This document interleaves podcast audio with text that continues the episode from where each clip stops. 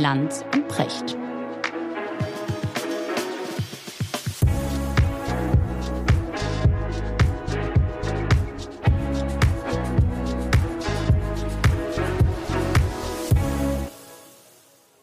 Richard, die Frage, wo ich dich heute treffe. Hallo erstmal. Ja, hallo. ich mir heute. Wir sitzen uns mal wieder persönlich gegenüber. Haben wir erst einmal gemacht bisher, ne? Ja, das stimmt. Schon ein ganz spezielles Gefühl. Ja, total. Sitzen hier in Hamburg und reden und haben gerade überlegt, ähm, worüber wir heute reden wollen. Mhm. Und ich, ich habe heute mal eine Frage im Kopf, Richard. Meine Frage ist tatsächlich eine, die, glaube ich, im Moment viele Leute beschäftigt. Wie gehen wir als moderne Gesellschaften mit einer Bedrohung wie Corona, Klimawandel, mit absehbaren Katastrophen, die wir zum Teil noch gar nicht richtig erfassen können. Wie gehen wir damit um? Mhm. Und ich habe das Gefühl, wenn man sich so umhört, mich am Wochenende mit, mit Leuten getroffen, mit Leuten gesprochen, es gibt eine wahnsinnige Müdigkeit, eine Erschöpfung. Die Leute können es nicht mehr hören. Die Leute sagen, weißt du was, mach doch, was ihr wollt. Ich habe das Gefühl, kennst du Herrn Bandelow, den Angstforscher? Nee. Borwin Bandelow, mit dem habe ich mich mal unterhalten, das fand ich sehr interessant. Der sagte, es gibt in uns Menschen ein, er nannte es ein Reservoir der Angst. Mhm. Und wenn dieses Reservoir sozusagen leer gelaufen ist, dann haben wir keine Angst mehr. Mhm. Dann ist uns alles egal. Also ich habe das Gefühl, wir sind so ein bisschen an dem Punkt. Ja, sowohl äh, als jetzt, auch, kommt wieder oder? Südafrika, Ja. kommt wieder irgendwie, Ja. und das klingt dann so wie, wie, weiß ich nicht, der, der, der Fluch des Oktopus, wie aus einem Roman von dir Grossmann, ja, die Omikron. Wie Tolle so- Namen, Ja. total. Genau, der, die Rache des Omikron äh, kommt jetzt über euch und man weiß nicht genau, soll man sich jetzt fürchten oder nicht. Und es fällt einem so schwer, auch in der, in der ganzen Nachrichtenlage irgendwie durchzublicken, weil du ganz, ganz viele Dinge hörst, die sehr alarmistisch klingen. Und dann hörst du Christian Drosten, der äh, ein Interview im Heute-Journal mit Klaus Kleber, das ich sehr empfehle, ich weiß nicht, ob du es gesehen hast, der eigentlich sagt, wir wissen nichts. Ja. Er, er ist zwar sorgenvoll, aber er sagt, wir wissen es nicht. Und er sagt, wir wissen in zwei, drei Monaten, wie gefährlich dieses Ding wirklich ist. Und es gibt ja, wenn du mal anfängst, darüber nachzudenken, verschiedene Aspekte. Es gibt ja die Frage, ist das Ding ansteckender? Kann sein. Ist das Ding tödlicher? Kann sein. Ist es vielleicht beides? Kann sein. Ist es vielleicht nichts von alledem? Kann auch sein.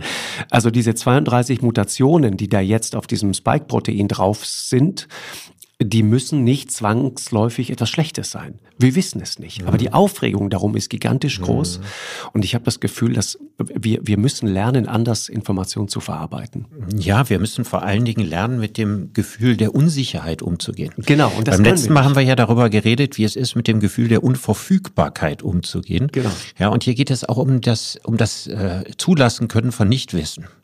Ich meine, wir äh, leben ja in Welten, in denen wir uns versuchen, gegen das, was die Philosophen Kontingenz nennen, also das Zufällige, das Unverfügbare, das, was man nicht im Griff hat, uns immer besser zu wappnen.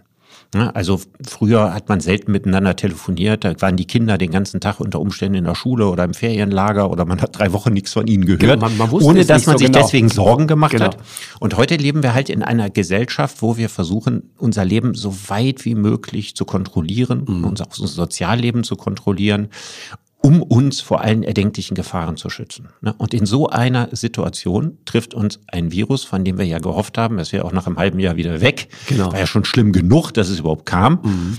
Und wo wir jetzt irgendwie merken, das geht und geht und geht nicht weg, ja, und das kommt Genau. immer wieder und dann kommen neue Varianten und wo wir so dieses, dieses Gefühl haben, ähm, je länger das dauert, umso weniger wissen wir über das Virus, äh, umso unklarer wird die Situation. Ich weiß noch, viele Leute hatten am Anfang das Hobby, immer auf Worldometers zu gucken und, und rumzurechnen. Ne? Also wie viele sind infiziert und wie, wie groß ist die, die Tödlichkeitsquote und wie viele liegen auf Intensivstationen, wie viel Hard Cases gibt es, wie viel Close Cases. Ich glaube, das machen heute nur noch die wenigsten. Am Anfang hat man geglaubt, man könne so im Reich der Zahlen und Statistiken das Ganze irgendwie für sich bewältigen. Und je länger das Ganze dauert, umso mehr hat man das Gefühl, dass man das alles doch am Ende doch nicht versteht. Studie A hier, Studie B Genau. da, äh, Untersuchung C, äh, äh, Impfdurchbrüche in dem Land, äh, Inzidenzraten in dem anderen Land. Es verschwimmt ja alles. ne? Man hat da irgendwie das Gefühl, die, die Länder, die im Augenblick gerühmt werden, können in fünf Wochen die größten Katastrophenländer sein und umgekehrt. Also man hat das Gefühl, jegliches Wissen entgleitet einem in dieser Situation. Absolut. Und die, die Frage ist, wo ist die Gelassenheit hin? Die, die Gereiztheit nimmt ja zu. Ne? Die Leute sind alle wahnsinnig unter Dampf und die Zuversicht schwindet. Und ich frage mich immer, was macht das mit so einer Gesellschaft, wenn die Zuversicht so flöten geht? Geht jetzt auf Weihnachten zu, wir haben so ein seltsames Déjà-vu, wir haben wieder das Gefühl, oh meine Güte, bald, bald sind wir vielleicht wieder im Lockdown, werden es aber diesmal nicht so nennen, weil politisch gewollt wird es keinen Lockdown geben. Aber es könnte sein, dass die Situation eintritt und faktisch äh, wird es auch eine ähnliche Situation geben. Wir müssen irgendwie versuchen, das Ding in den Griff zu kriegen. Äh, und, und wir haben keine Antwort auf die Art und Weise, wie wir damit umgehen sollen. Wie sind denn Gesellschaften der Vergangenheit mit solchen Bedrohungen umgegangen? Naja, muss ja sagen, eine so privilegierte Gesellschaft wie die Gesellschaften des Westens heute im 21. Jahrhundert hat es ja in der Geschichte der Menschheit noch nie gegeben. Also eine Gesellschaft, bei der das Sicherheitsbedürfnis so hoch ist, weil mhm. es eben auch so viele Möglichkeiten hat, das eigene Leben zu kontrollieren oder abzusichern. Deswegen ist es natürlich schwierig, wenn man das mit früheren Zeiten vergleicht. Also wenn man an die spanische Grippe denkt zum Beispiel, die ist deswegen äh, mit weniger Aufregung äh, wahrgenommen worden, weil die Leute hatten gerade den Ersten Weltkrieg in den Knochen. Das heißt, die hatten schon die existenziellsten, brutalsten, menschenverachtendsten, schlimmsten Erfahrungen mhm. gemacht. Und wie du gerade so schön gesagt hast, als Beispiel von dem Arzt, dass man ja nur ein gewisses Kontingent an Angst hat. Genau. Das hatten die in den, Schützen, in, den genau. in den, Schützengräben schon verloren. Exakt. Ja. Und äh, dann hatten viele Leute wahrscheinlich gegenüber dem Schicksal so eine fatalistische Duldungsstarre. Mhm. Und das kann man von heutigen Gesellschaften ja nicht erwarten, dass wir das haben. Ne? Also heute haben wir gute Gründe, nicht in eine solche Duldungsstarre zu verfallen. Aber du hast am Anfang ja auch gesagt, es gibt ja gegenläufige Tendenzen. Also ich kenne viele Leute, die sagen, ach, ich will eigentlich mit diesem Thema Corona nichts mehr zu tun haben. Das genau. geht sowieso nicht weg und ich will mir den Kopf nicht mehr darüber zerbrechen. Ich war vor ein paar Tagen in Berlin ähm, in einer Gegend, in dem fast nur junge Leute unterwegs waren. Zu Hunderten, ganz eng auf der Straße. Fußball geguckt, in der Kneipe waren 50, 70, 80 Leute auf engstem Raum. Ja. Also, wo man das Gefühl hat, für die ist Corona eigentlich schon vorbei. Genau. Und auf der anderen Seite gibt es Leute, die von Tag zu Tag ängstlicher werden, weil ja auch entsprechend die Inzidenzzahlen steigen. Mhm. Und es gibt auch tatsächlich Leute, die gegenüber ihren Mitmenschen zunehmend aggressiv werden, weil sie sich von ihnen bedroht fühlen. Wir haben also alle erdenklichen Verhaltensmuster. Das ist richtig, ja. Es ist aber auch, schwierig, finde ich, als, als normaler Mensch, der sich nicht Tag und Nacht mit dem Thema beschäftigt, da noch hinterherzukommen. Ja. Äh, oder um es anders zu formulieren, man kommt nicht mehr mit. Also du, du bringst das Beispiel Berlin am Wochenende. In Berlin hast du ja auch die Situation, Weihnachtsmärkte offen. Du fährst einmal über die Landesgrenze und es ist nicht weit nach Brandenburg, dann ist alles zu. Weihnachtsmärkte zu. Äh, und in Berlin stehen sie zusammen bei Glühwein und Lebkuchen. Mhm. Äh, du hast Menschen, die mit der Bundeswehr äh, verlegt werden. Nicht nur in andere Bundesländer, sondern zum Teil sogar ins europäische Ausland geflogen werden. Schwerst kranke Leute, kaum noch transportfähig. Äh, eine absolute Krisensituation. Und dann spielt Köln gegen Gladbach vor knapp 60.000 Leuten Fußball. Im Stadion, voll besetzt. Dass, dass das Menschen nicht zusammenkriegen, das verstehe ich. Ich verstehe das auch. Ich hatte ja beim letzten Mal schon gesagt, ne, in dieser Pandemie irren wir vorwärts. Mhm. Und da wir ja kein Zentralstaat sind, ja, gibt es alle erdenklichen Möglichkeiten. Jeder muss quasi alle Situationen immer situativ, spontan abwägen. Mhm. Und äh, viele Politiker müssen ihr Wählerverhalten im Auge haben. Und die müssen dann abwägen. Ne? Fußball ist so ein wichtiges gesellschaftliches Thema, ne? dass sie das Risiko eher eingehen. Weihnachtsmärkte ist ein deutlich weniger wichtiges gesellschaftliches Thema, jedenfalls für die meisten Leute. Ja. Und sowas spielt am Ende eine Rolle. Das ist dann überhaupt keine äh, sachliche oder medizinische Entscheidung. Mhm. Es ist einfach, dass man als Politiker auf die Stimme des Volkes hört und denkt, was kann man den Menschen jetzt zumuten an Einschränkungen, was kann man ihnen nicht zumuten was soll man sagen? Also, welche Rationalität soll mhm. man da einführen? Ja, wonach man einen ganz sicheren Maßstab hat, immer genau zu wissen, das lasse ich jetzt zu und das mhm. nicht. Ja, ich habe das Gefühl, wir kommen da so an Grenzen. Wir wissen nicht mehr so richtig, äh, wie das eigentlich geht. Ich habe am Wochenende ganz interessant einen, einen Bericht über, über äh, Jack Dorsey gelesen, den Twitter-Gründer, mhm. der sich jetzt äh, zurückzieht. Und der wie soll man sagen, der, es, es wurde dort beschrieben, wenn es einen Begriff gibt, der für diesen Mann gilt, dann ist es der Begriff vernünftig. So ein Vernünftiger. Ein Typ, der sich auf Argumente einlässt, der, der nicht an diese Allmachtsfantasien so glaubt, wie viele CEOs sonst, sonst so im Silicon Valley, die wirklich glauben, du kannst mit einer App sozusagen alles regeln. Und der war, wenn du dich erinnerst, das fand ich ja damals sehr bemerkenswert, der war einer, der sagte, pass auf, wir müssen jetzt hier was tun. Und dann schaltet er einfach den Twitter-Account von Trump ab. Nach dem 6. Januar. Und ich denke manchmal, also ich plädiere jetzt überhaupt nicht dafür, im Zusammenhang mit Corona sowas zu tun. Ich sage nur, brauchen wir möglicherweise irgendwann mal andere Lösungen? Müssen wir versuchen, in diesem, in diesem Dickicht, in diesem unglaublichen Wust an Informationen, der uns alle erschlägt und wo wir alle nicht mehr durchblicken, worum es eigentlich wirklich geht, brauchen wir da möglicherweise andere Regeln schlicht und ergreifend. Das heißt, äh, die, die Idee ist sozusagen, also sein Gedanke war, wir müssen als Medienunternehmen, wir können uns nicht einen schlanken Fuß machen und sagen, egal was der bei uns auf der Plattform schreibt, das ist alles okay und alles gedeckt durch die Meinungsfreiheit, mhm. sondern auch wir als Medienunternehmen, Twitter in dem Fall, haben eine Verantwortung für das, was wir da verbreiten. Mhm. Also ich verstehe den Wunsch. Aber ich kann mir zu gut vorstellen, was in einer Gesellschaft los ist, wo man das tun würde. Hm, ja, das ist also, der Punkt. Also erstmal bräuchte man da in, an allen erdenklichen Stellen Zensurbehörden. Mhm. Ja, und dann, äh, wenn man das Gefühl hat, hier wird im großen Stil zensiert, dann wird das bei denjenigen Menschen, die zensiert werden und ihren Fans dazu führen, dass sie den Staat für faschistoid halten. Genau. Das wird unweigerlich passieren. Und, dann wird, dann werden sie sich bestätigt fühlen und der, der, böse, Recht, ne? der böse Corona-Staat. Mhm. Das heißt also, wir haben überhaupt gar keine Alternative dazu, mhm. als äh, nicht nur Meinungsvielfalt mhm. auszuhalten, mhm. äh, sondern auch auszuhalten, dass es äh, Unmengen von Fake News gibt und äh, ich nenne sie immer Privatmetaphysiken. Ja. ja also äh, eigen, eigene Kosmen, in denen Menschen leben mit eigenen Spielregeln, ja, eigenen ja. Gesetzmäßigkeiten und eigenen mhm. Wertigkeiten. Und das gehört zu einer freiheitlich-demokratischen Gesellschaft dazu. Mhm. Das heißt, die freiheitlich-demokratische Gesellschaft darf sich nicht abschaffen, mhm. wenn sie das bleiben will, was sie ist. Und äh, ich hoffe einfach, dass ich, äh, dass wir jetzt mehr oder weniger den Höhepunkt der Aufregung mhm. des Winters erreicht haben. Und äh, ehrlich gesagt, meine Sehnsüchte äh, gehen in die Zeit, wenn es wärmer wird, in der Hoffnung, ja. dass sich die ganze Lage dann wirklich entspannt ja. und entkrampft. Und sie gehen sogar so weit, dass ich mir sage, wenn wir dann die fünfte oder sechste Welle nächstes Jahr im Winter haben, werden wir dann weiser sein oder werden wir dann auf dem gleichen Stand über alles diskutieren, auf dem wir jetzt sind? Ja, das, der Gedanke kam mir, als ich neulich mit, mit Corinna Milborn gesprochen habe. Das ist eine sehr ähm, geschätzte Kollegin aus Österreich. Corinna macht viel so im investigativen Bereich, auch eine ganz exzellente Fernsehjournalistin. Die erzählte, dass in Österreich dieses Pferdeentwurmungsmittel ausverkauft ist ausverkauft. Weil Leute das nehmen in großen Mengen äh, im irrsinnigen Glauben, dass das jetzt gegen dieses Virus hilft. Mhm. Also das ist natürlich dieses ganze Querdenkermilieu und so mhm. weiter. Und es ist ausverkauft. Und es landen reihenweise Leute, teilweise ganze Familien auf, auf entweder im Krankenhaus oder gleich auf der Intensivstation mit schwersten Vergiftungen. Wie viele Pferde sterben, weil der Stoff nicht mehr da, da das ist? Das ist eine ganz andere Frage, genau. Da gibt's noch mal die ethisch-moralische Frage gegenüber dem Pferd. Ja, mhm. aber aber das ist ja. Aber der Hersteller müsste enorm davon profitieren. So, also genau. Du empfiehlst jetzt aber nicht diese Aktien zum Kauf. ja, also, der, der Punkt ist einfach nur, muss man nicht an einem bestimmten Punkt Leute vor einem Irrsinn dieser Art oder dieses dieses äh, äh Mittel, das Trump empfohlen hat, ne, wenn du dich erinnerst, dieses ähm, Chlormittel da, das muss man das an einem bestimmten Punkt verbieten. Und Dorsey, der Twitter-Chef, sagt, ja, müssen wir. Die Frage ist, wo man das Verbot ansetzen möchte. Ne? Mhm.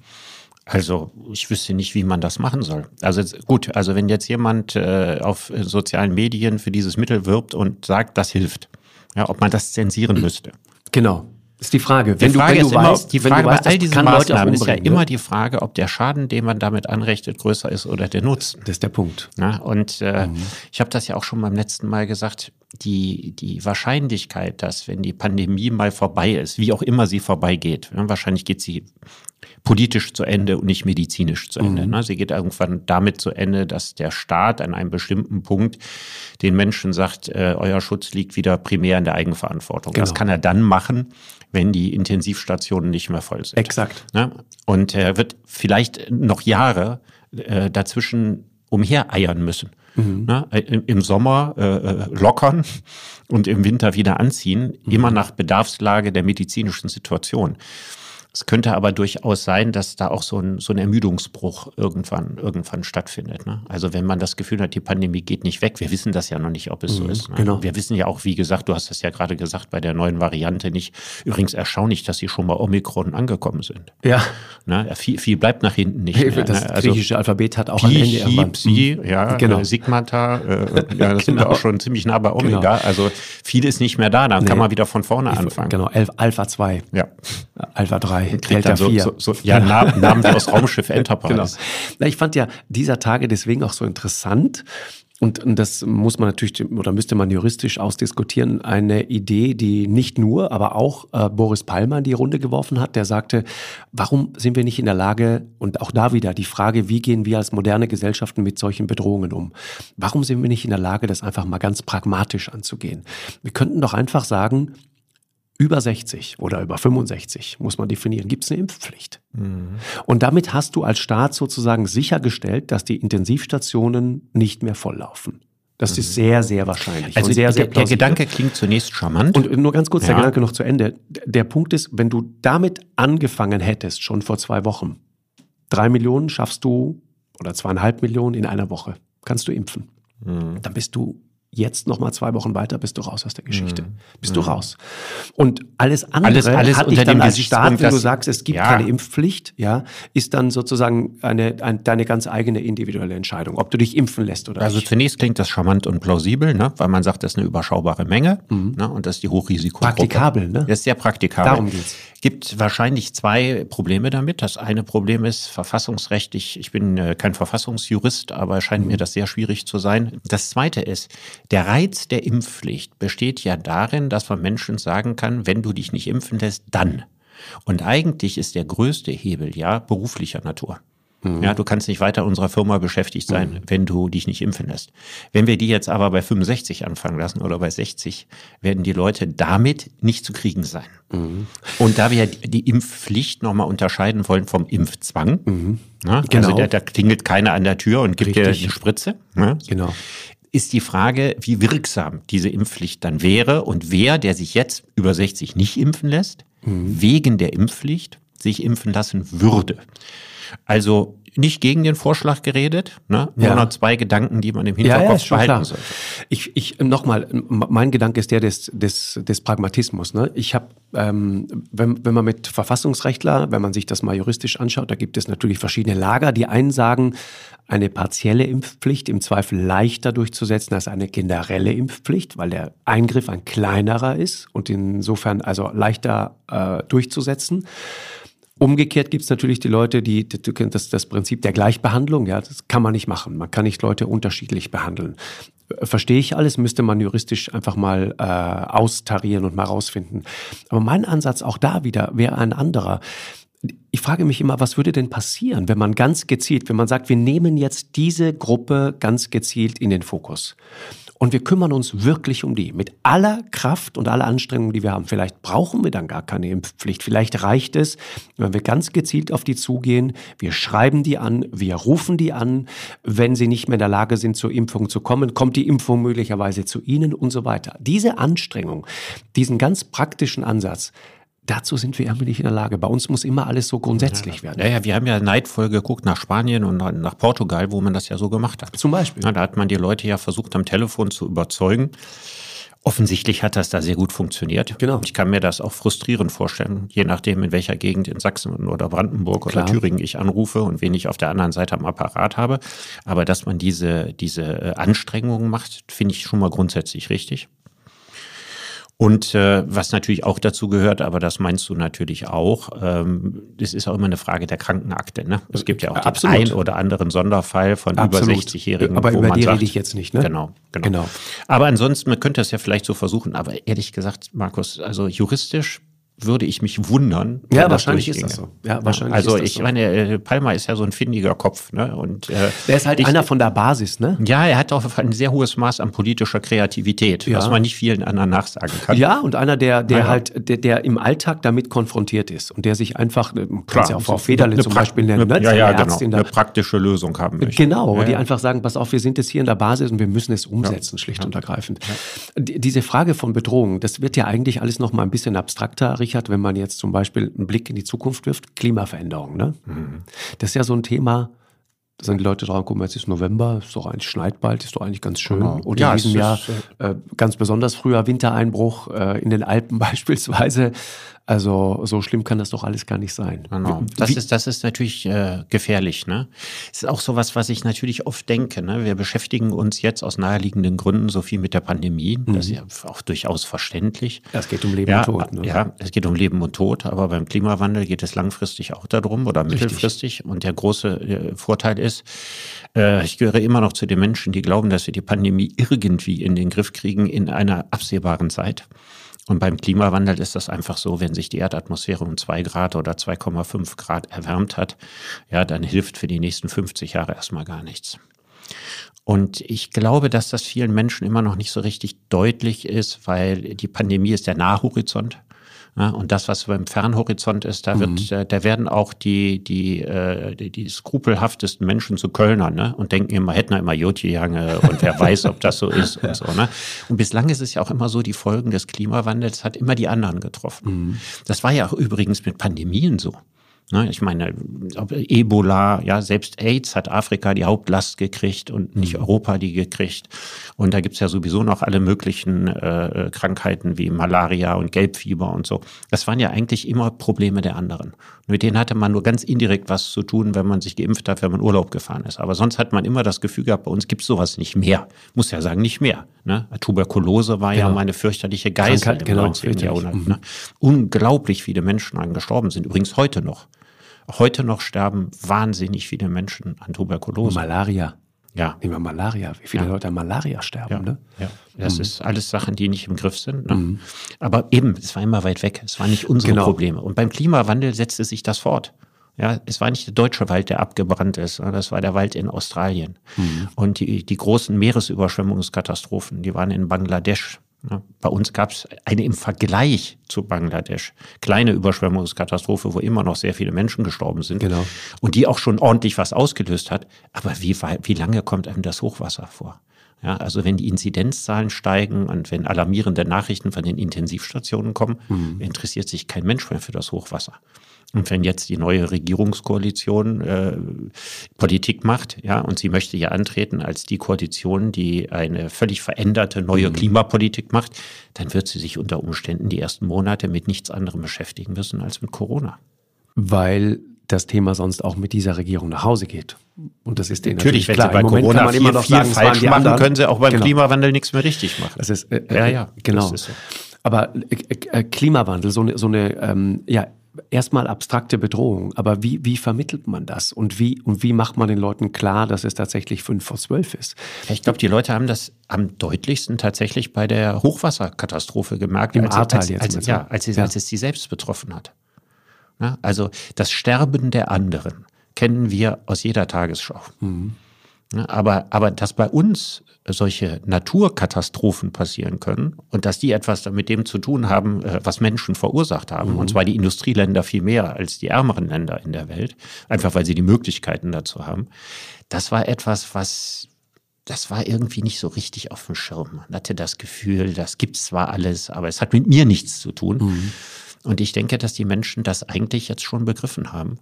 Und ich habe das auch immer als positiv erlebt, dass also die positive Erfolge, die Folge dieser negativen Katastrophe und für viele eben schrecklichen Katastrophe darin besteht, dass die Gefahr des Klimawandels bei viel mehr Menschen angekommen ist. Ich weiß aber nicht, was äh, das sein kann, dass Corona das Ganze so überlagert, dass mhm. es auch irgendwann wieder in Vergessenheit gerät. Ne? Naja, irgendwann, und da, da bist du wieder bei diesem Gefühl der Überforderung, ist es auch einfach eine Apokalypse zu viel. Ne? Mhm. Also man, man eilt ja sozusagen von Apokalypse zu Apokalypse. Und wenn dich Corona nicht erwischt, dann erwischt dich halt der Klimawandel. Mhm. Das ist natürlich für einen Menschen eine, ich finde rein psychologisch, emotional eine, eine grauenvolle Perspektive. Ne? Du hast vorhin gesagt, der, der, der Optimismus, ne? ja, der wäre jetzt durch, durch die Und das Pandemie. ist doch das, was uns Menschen immer mhm. ausgemacht hat. Aber, aber wenn, wir, wenn wir tiefer bohren, die Zuversicht ist unserer Gesellschaft, also und da rede ich jetzt insbesondere jetzt über Deutschland, eigentlich schon etwas eher abhanden gekommen. Also alle Menschen, die für die jetzt der Klimawandel jetzt nicht so ganz nahe dran war, mhm. hatten aber immer schon so den Verdacht, dass es ihren Kindern und ihren Enkelkindern möglicherweise schlechter gehen würde. Da gibt es einerseits so, dass man sich Gefahr, die ganze Umweltproblematik, die ja nicht nur aus Klimawandel besteht, genau. Artensterben, Abholzung des Regenwaldes, Vergiftung der Meere. Ne? Das ist schon was, wo viele Leute immer so ein Unbehagen hatten und sagten, auch ich möchte eigentlich nicht wieder jung sein. Ne? Und wo man so, wo die, wo, wo die Großeltern ihren Enkelkindern über den Kopf streicheln und denken, du wirst es mal schwerer haben als ich. also genau anders, als es ja. bisher immer genau. gewesen genau. ist. Genau. Ich glaube, diese, diese Mentalität, die war schon vor Corona da. Meinst du, ja? Ja, und ich glaube auch, äh, äh andere Dinge, dass man zum Beispiel denkt, die privilegierte Stellung, die Deutschland auf dem Weltmarkt hatte, eine der führenden Industrienationen der Welt, dass das in einer, in einem, in einer volkswirtschaftlichen Konkurrenzsituation von über zwei Milliarden Menschen mit China, mit Indien, dass das nicht dauerhaft so bleiben wird. Und jetzt wissen wir nicht, werden die anderen irgendwann so wohlhabend wie wir und werden wir so wohlhabend bleiben oder werden die nur deswegen wohlhabend, weil wir weniger wohlhabend werden? Also diese Sorge besteht ja auch. Ja, klar. Man kann nicht sagen, dass die, die, die äh, Jahre vor Corona von großem Optimismus geprägt waren, sondern wir haben eigentlich im Augenblick wirklich so eine, so eine Konjunktur des Pessimismus. Mhm. Naja, ich frage mich immer, woher das kommt, ne? weil eigentlich hätten wir doch allen Grund zur Zuversicht. Wir haben doch, wir haben doch, wir haben doch viele Probleme auch gelöst. Das ja. ist ja auf unserer Habenseite. Ja. Wir haben die ganz großen Katastrophen, die wir ähm, Anfang des 20. Jahrhunderts begangen haben, haben wir nicht wiederholt. Wir haben Erster seit langer Krieg, Zeit in Europa Weltkrieg. keine Kriege. So. Ja, wir haben, wir haben die radikale Armut im Westeuropa weitgehend abgeschafft. Genau. Hunderte Millionen sind im, im Laufe der letzten Jahrzehnte aus der Armut gekommen, speziell in den sogenannten Schwellenländern oder, oder Ländern der sogenannten China. Dritten ja. Welt. Ja, genau. Ja, ja. Das ist eine einmalige Erfolgsstory Absolut. eigentlich. Absolut. Und trotzdem ist uns dieser, dieser Optimismus abhanden gekommen. Ja, weil wir das Gefühl haben, dass wir es jetzt mit abstrakten Problemen zu tun haben, die alle nur global gelöst werden können. Letztlich wird das Corona-Problem ja auch nur global gelöst. Ne? Wir können nicht in Deutschland mhm. die Pandemie ausrotten, ja, wenn sie im, im, nächsten Moment aus einem anderen Land wieder zu uns getragen wird. Wir können die Lage für beendet erklären, haben wir ja gelernt. Ja, pol pol politisch, politisch können genau. wir, können, können, das können wir sie ist, dass die Lage sich nicht daran hält. Ja.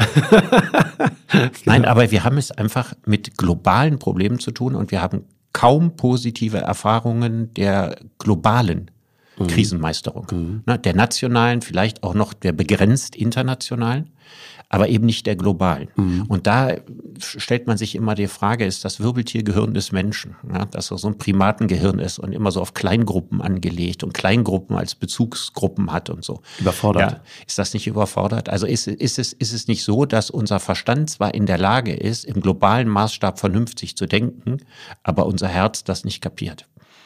Und das ist das, was ich immer denke. Man sieht ja nur allein die Schwierigkeit der Europäischen Union, was ja noch lange nicht global ist, mhm. was alles noch Länder sind mit einem irgendwie vergleichbaren Wohlstandsgefüge, die, die man zu tun haben mit Hungerländern. Innerhalb eines, einer einzigen kleinen Tagesreise erreichen kann. Ja, ja. und trotzdem haben, trotzdem haben wir da schon, ich meine, das Wegbröckeln der Wertefundament. Man denkt an Polen und Ungarn. Ja. Äh, schon da ist es ja unglaublich schwierig. Mhm. Andererseits, ne, damit wir hier nicht pessimistisch werden, ohne einen Optimismus in der ganzen Sache werden wir die Probleme erst recht nicht Ja, lösen. ja, das, das ist der Punkt. Und die Frage ist, ob wir nach der Corona-Erschöpfung zu einem Optimismus zurückfinden, diese globalen Probleme anzugehen. Das ist die große Herausforderung sein. Und dafür wäre es wirklich praktisch, wenn die Pandemie nicht so lange anhielt.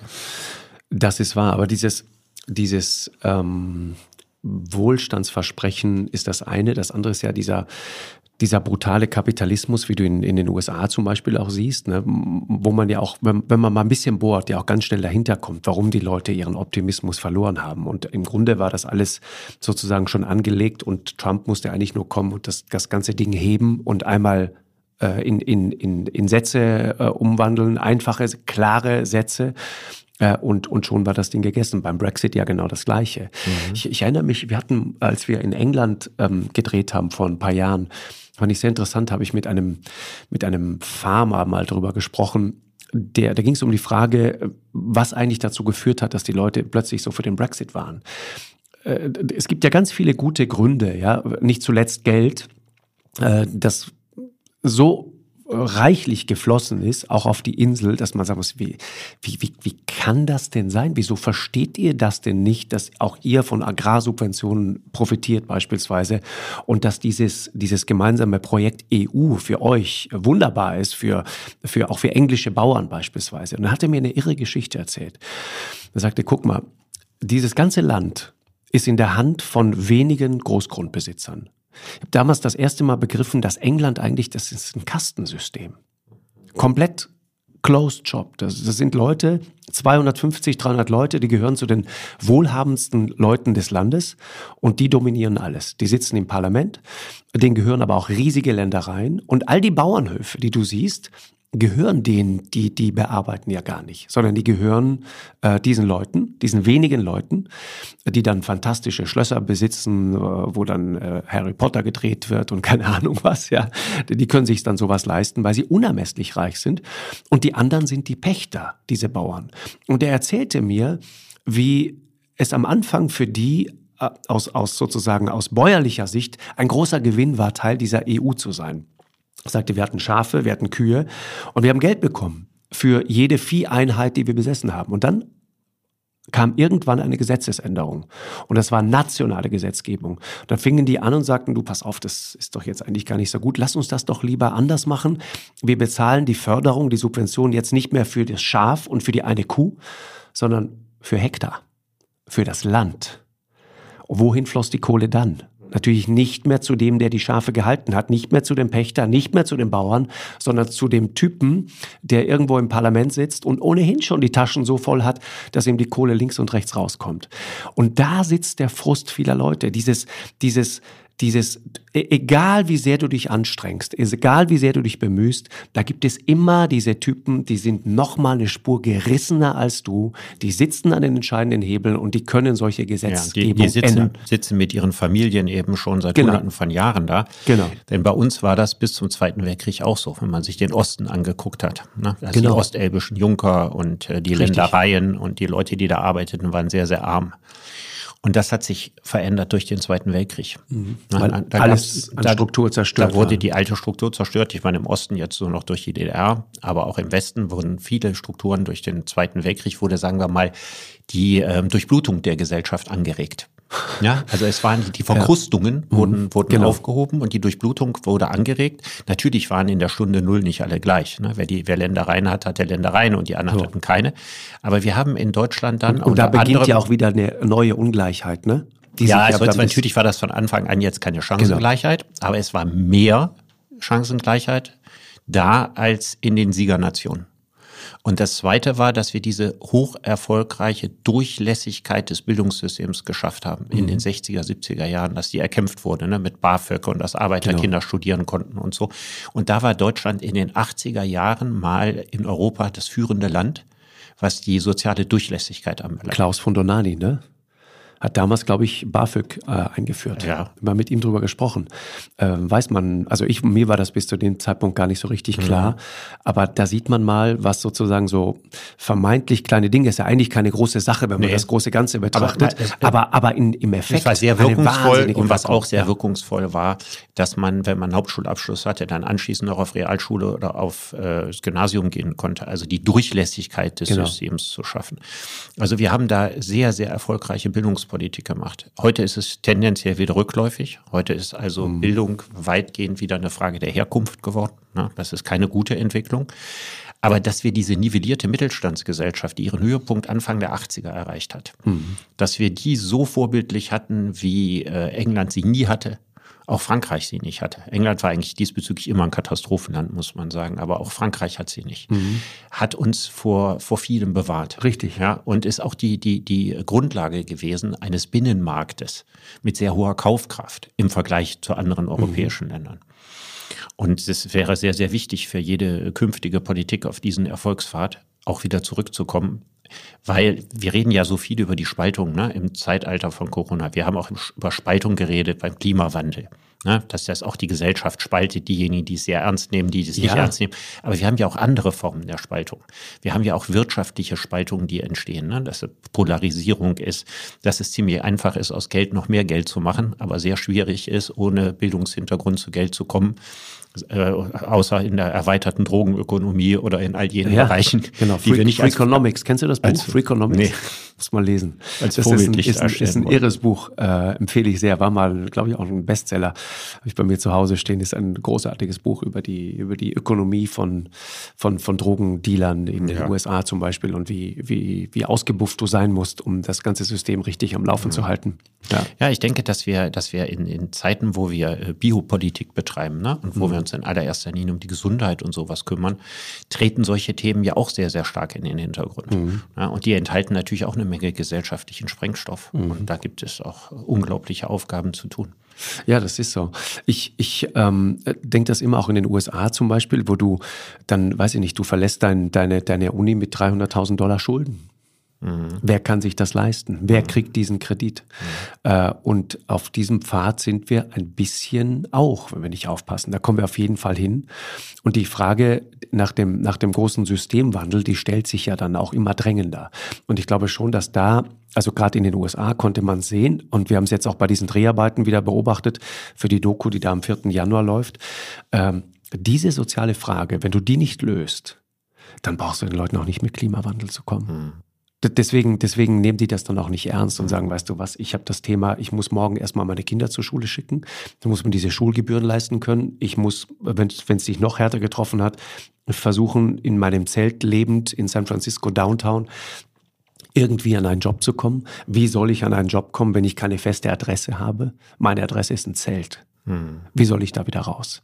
Und, und wenn du diese Frage nicht löst, dann hast du auch kein Problem mehr mit Klimawandel. Ja, wir haben ja beim Klimawandel immer gesagt, ne, Klima, Klimawandel wird nur in Wohlfühlgesellschaften ernst genommen. Ja, Ja, jetzt haben wir äh, pandemiebedingt im Augenblick eine Unwohlfühlgesellschaft, die sich dafür jetzt nicht so sehr interessiert.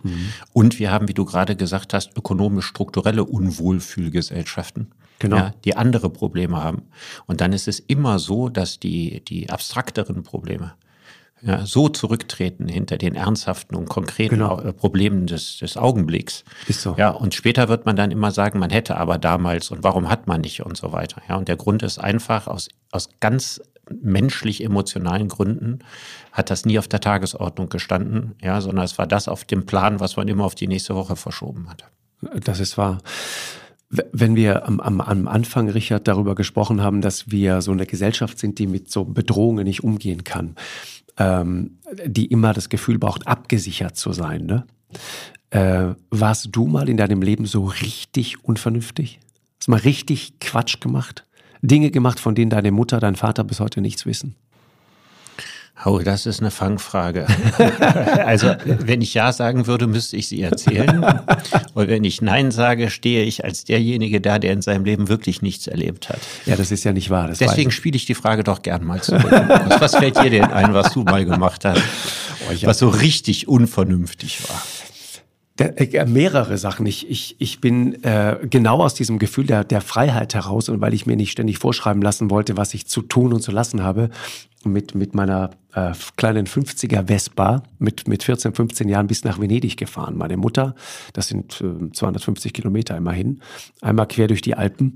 Meine Mutter weiß bis heute nichts davon. Äh, ich bin dann später mit meinem äh, Cousin, da war ich 17 und er, glaube ich, 18, der hatte so eine etwas größere ähm, Maschine, so ein Motorrad, sind wir heimlich nach Griechenland abgehauen. Damals durch ganz äh, Jugoslawien durchgefahren. Äh, Das bestand damals noch.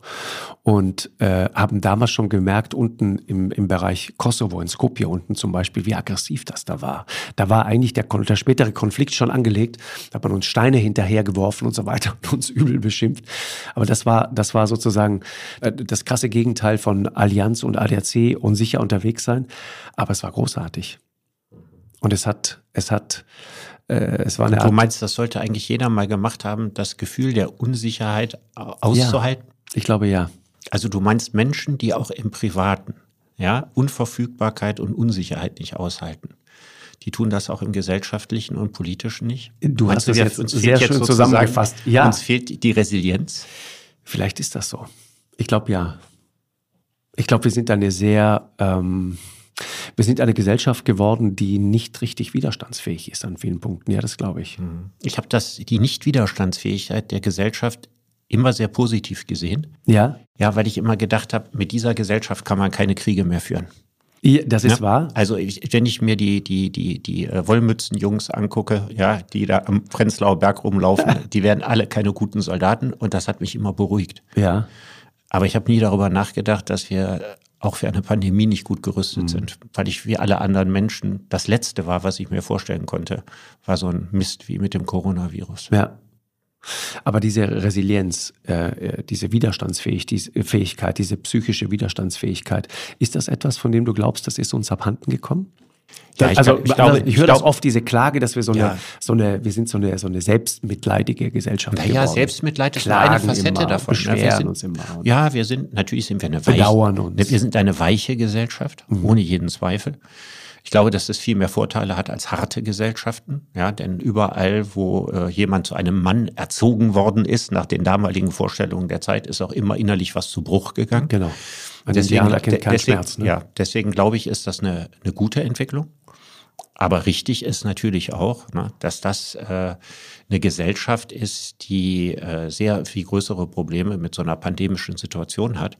Und wenn im Augenblick immer wieder so der Ruf äh, ertönt, so ein Mann wie Helmut Schmidt täte uns Not, genau. ne, der, der damals äh, die Überschwemmungskatastrophe in Hamburg gemanagt hat und das jemand war, der äh, Soldat gewesen ist. Ne? Mhm der, der, der, der eine ganz andere Art von Kindheit und Jugend gehabt hat ja, und äh, auch, auch einen Offiziersrang gehabt hat im Krieg auch und so eine Vergangenheit hat, über ja. die er da nicht so gerne gesprochen ja, hat. Ne? Ja, und dass das aber natürlich mhm. jemand war, der, der, der anders abgehärtet worden ist, ja, als das heutige Politiker sind. Aber ich meine, es gibt in der Geschichte der Menschheit kein freiwilliges Zurück. Ne? Man kann also keine soldatische Ausbildung für künftige Gesundheitsminister oder andere Krisenmanager mehr machen. Was auch gut so ist, ja. ja. Sodass mhm. man einfach sagen muss, äh, das mag Vorteile gehabt haben, aber unterm Strich kann man froh sein, in einer sensiblen Gesellschaft zu leben. Mhm. Und, und hat die Philosophie da Antworten, weiß ich nicht, Stoiker zum Beispiel, die einfach alles so gelassen über sich ergehen lassen und sagen, hom, so ist es eben? Ja, ganz so waren die Stoiker ehrlich gesagt nicht. das, mein, mein, das ist was bei die, mir Die Stoiker hatten ein ziemlich fatalistisches Weltbild. Ja, die gingen davon aus, dass die Zeit zyklisch ist. Das heißt, keine Linie, sondern ein Kreis. Und dass alle 2000 Jahre auf dem Welttheater das Gleiche wieder passiert. Und wenn du eine solche Auffassung hast, dass es quasi Leben die ewige Wiederkehr des sinnlosen Gleichen ist, ja, dann gibt es eigentlich auch keinen Grund mehr, sich über irgendetwas aufzuregen. Ist aber auch deprimierend. Andererseits waren die Stoiker in, in Rom, waren sie die politische Elite. Ne? Das war sowas wie die Staatsphilosophie der Römer. Mhm. Und äh, es hat sehr viele Stoiker gegeben, die sich nicht gerade besonders stoisch benommen haben. Also auch hier klafften Anspruch und Wirklichkeit auch in der Antike auseinander. Und die Literatur der Stoiker musste ja nur geschrieben werden, weil die meisten Leute eben auch nicht so waren, auch nicht in der damaligen Zeit.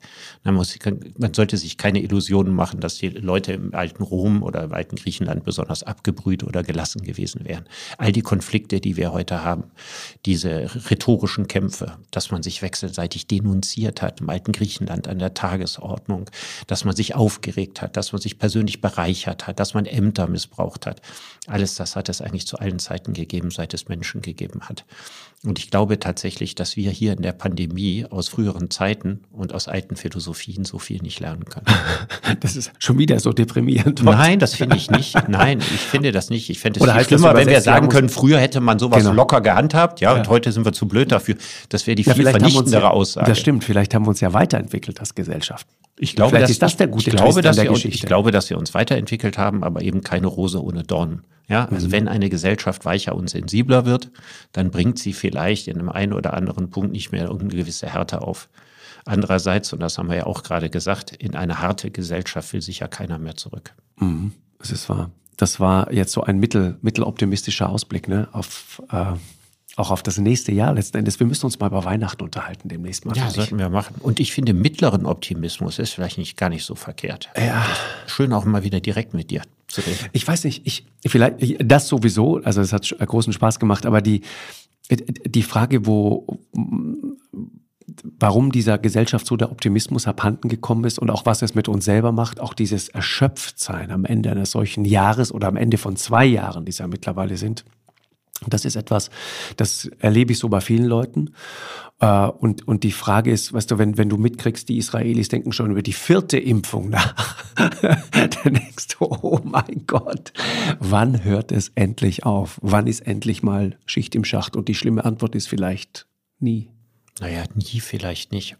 Also ich sage das jetzt so ja, provokant. Also das, das, das weigert sich mein innerer Optimismus zu glauben, dass es nie ist. Ja. Aber es würde ja schon ausreichen, wenn uns das noch zehn Jahre begleitet, weil wir können die nächsten zehn Jahre nicht in dem gleichen Psychorhythmus verbringen wie Richtig. die letzten zwei. Genau. Und wir stottern so vor uns hin und, und tasten uns so, wir irren vorwärts, wie du es ja, wie Ich glaube, das ist äh, der Satz, der die Situation ja. im doppelten Sinne am besten beschreibt. Das ist der Punkt. Aber was mein, mein Gedanke dazu immer ist, wie schaffen wir es wieder als Gesellschaft sozusagen, uns auf eine Wirklichkeit zu einigen? Weißt du, wie schaffen wir es wieder, uns sozusagen auf etwas zu verständigen, von dem wir sagen, guck mal, du kannst gerne anderer Meinung sein, aber das ist das, was im Moment wissenschaftlicher Erkenntnisstand ist. Und lass uns bitte jetzt in diese Richtung gehen. Das kriegen wir nicht mehr auf die Reihe. Das ist äh, das Problem einer, einer Gesellschaft, die sich in unendlicher Breite informieren und desinformieren kann. Und das ist der Preis, den wir dafür zahlen müssen, in einer Wissens- und Informationsgesellschaft zu leben, weil jede Wissensgesellschaft und Informationsgesellschaft ist auch eine Unwissens- und Desinformationsgesellschaft. Und ich glaube, dass, äh, das können wir nicht wieder, rückgängig machen. Und hier ist es genauso wie mit der Sensibilität. Ich will das auch nicht wieder rückgängig machen, weil die Vorteile die Nachteile überwiegen. Mhm. Aber wir müssen viel besser lernen, mit den Nachteilen umzugehen. Und das Geheimnis äh, heißt Urteilsschulung. Ja, es muss ein wesentlicher Bestandteil der Bildung sein, der Schulen sein, äh, die Urteilskraft zu stärken. Und äh, Menschen müssen in der Zukunft viel besser äh, gewappnet und ausgerichtet sein, ihre Absolut. eigenen Neigungen zu kennen, einfachen Weisheiten zu schnell zu vertrauen, nur weil sie einem in den Kram passen. Ich glaube, wir müssen mal mit einem Neurologen darüber reden, so einem Neurowissenschaftler, der uns mal das menschliche Gehirn ja, erklärt. Ja, oder Ko Kognitionspsychologen, ja. ne, der diese, der diese Neigungen des menschlichen ja. Gemüts zu einfachen Antworten erklärt. Ja, absolut. Wir, wir, wir verklären das immer so. Wir glauben immer, dass wir so furchtbar objektiv sind und wir, wir, wir glauben, dass wir aufgrund von Erfahrungen in der Lage sind, irgendwie schlaue Urteile zu fällen. Aber sind wir gar nicht. Wir gehen uns selber ständig auf den Leim. Und die Frage, was eigentlich Realität ist und was, was, was, was Wahrheit ist, die beantwortet ja jeder ganz individuell. Ne? Ja, und ich meine, äh, der von mir hochgeschätzte William James, den ich ja hier auch schon mal zitiert habe, ne, der Vater des Pragmatismus, mhm. der bedeutendste US-amerikanische Philosoph neben Charles Sanders Peirce, der hat eben sehr, sehr überzeugend gezeigt, dass das Bedürfnis nach Wahrheit nie ein Bedürfnis nach Wahrheit im abstrakten oder metaphysischen oder Sinne war, sondern das Bedürfnis nach Wahrheit im Menschen war das Bedürfnis nach nützlichen Wahrheiten. Ja, man wollte wissen, wo die Wasserlöcher sind. Ja, man wollte sich über die sozialen Dinge des Lebens verständigen können und wenn man das gemacht hatte, dann reichte das auch. Ja, genau. Jetzt haben wir heute die wissenschaftliche Wahrheit, die hat sich Lichtjahre davon entfernt. Mhm. Ne? Sehr viele wissenschaftliche Wahrheiten sind kontraintuitiv. Sehr lange haben die Menschen nicht begriffen, dass die Erde eine Kugel ist. Intuitiv war sie eine Scheibe. Und das geht für ganz, ganz viele Sachen. Die ganze moderne Physik, mhm. die Quantenmechanik ist absolut kontraintuitiv. Sie widerspricht allen normalen Evidenzen, ja, die wir so im Alltag erleben. Aber im normalen Alltag reichen enorm einfache Wahrheiten aus. Man fällt ein Urteil über einen Menschen und dann ist man zufrieden und dann reicht das. Ja, und das gilt für ganz viele andere Dinge auch. Und das ist bis zum gewissen Grade gesund. Ich glaube, ich man auch. stelle mal vor, man ja. würde alles, was der andere einem erzählt, grundsätzlich immer und zu jeder Zeit in Frage stellen. Man würde an der Welt irre und hätte innerhalb mhm. kürzester Zeit keine Freunde mehr. Na, Wittgenstein hat mal gesagt, äh, das Leben besteht darin, dass ich mich mit vielem begnüge. Und das ist in vielerlei Hinsicht richtig. Das Problem ist nur, wenn es um so große Fragen geht, wie jetzt bei der Pandemie, ja, um Dinge, die wahnsinnig schwer zu durchschauen mhm. sind und die so viele Aspekte haben und wo es so viele Informationen gibt, dann reicht eben diese, dieser William James'sche Wahrheitspragmatismus nicht aus. Und da ist die allerwichtigste Dinge, auch Wahrheiten in sich selbst und für sich selbst zuzulassen, die vielleicht nicht unmittelbar nützlich sind mhm. oder das eigene Weltbild bestärken. Und das macht die Sache ausgesprochen schwierig. Ja, da geht es ja am Ende auch um Vertrauen. Ne? Ich, ich denke manchmal, wir reden viel zu wenig über den Begriff des Vertrauens. Wir, wir, wir haben so einen absoluten Anspruch, äh, alles zu wissen. Wie, wie, weißt du, wie Vertrauen an so vielen Stellen anderen Leuten. Wir, wir vertrauen äh, dem Piloten, dass er uns sicher irgendwie in unseren Urlaub nach Mallorca fliegt. Wir vertrauen darauf, dass die Maschine vorher vernünftig gewartet worden ist. Wir vertrauen darauf, dass der Typ, der das gemacht hat, die richtige Ausbildung hat, dass der genau weiß, was er tut. Aber wenn es dann um die Pandemie geht, dann vertrauen wir Facebook. Mhm. Das ist verrückt. Und haben, und haben gleichzeitig aber die besten Wissenschaftler dieses Planeten, zum Teil sogar in diesem Land, ja, ja. genau ja, zu diesem Thema und vertrauen dann aber Facebook und ja. Attila Hildmann und ja. wem auch immer. Ja. Das, das, ist das, das, das, Schwierige ist eben, dass liberal-demokratische Gesellschaften Vertrauen als Währung brauchen. Ja. Ne, das ist der große Unterschied zu Diktaturen. Ja, ein Diktator braucht keinerlei Vertrauen seiner Bevölkerung, Exakt. der braucht ihre Angst. Ja, damit kann man hervorragend Richtig. regieren.